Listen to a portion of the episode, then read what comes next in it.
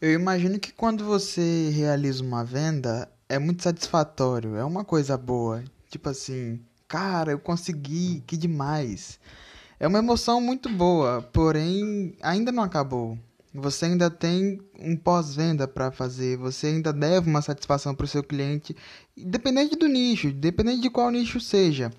Geralmente o nicho de venda de cursos online, né, o pós-venda, ele se faz mais presente.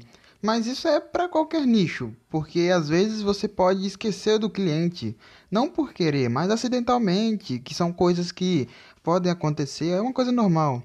Mas o cliente ele nunca esquece de você.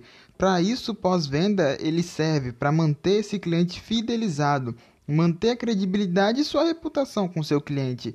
O cliente ele também pode ser receptivo te mandando outros clientes também clientes fidelizados, como já aconteceu comigo, uma venda que eu fechei com uma pessoa que me passou mais três contatos de amigos que estavam interessados.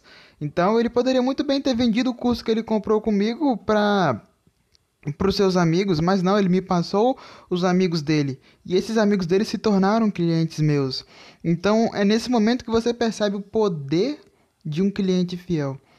Então é nunca, nunca deixe de de cuidar do seu cliente, jamais deixe de cuidar do seu cliente. O pós-venda ele é muito importante e se você quer ter é, resultados bons acima da média, trabalhe o seu pós-venda.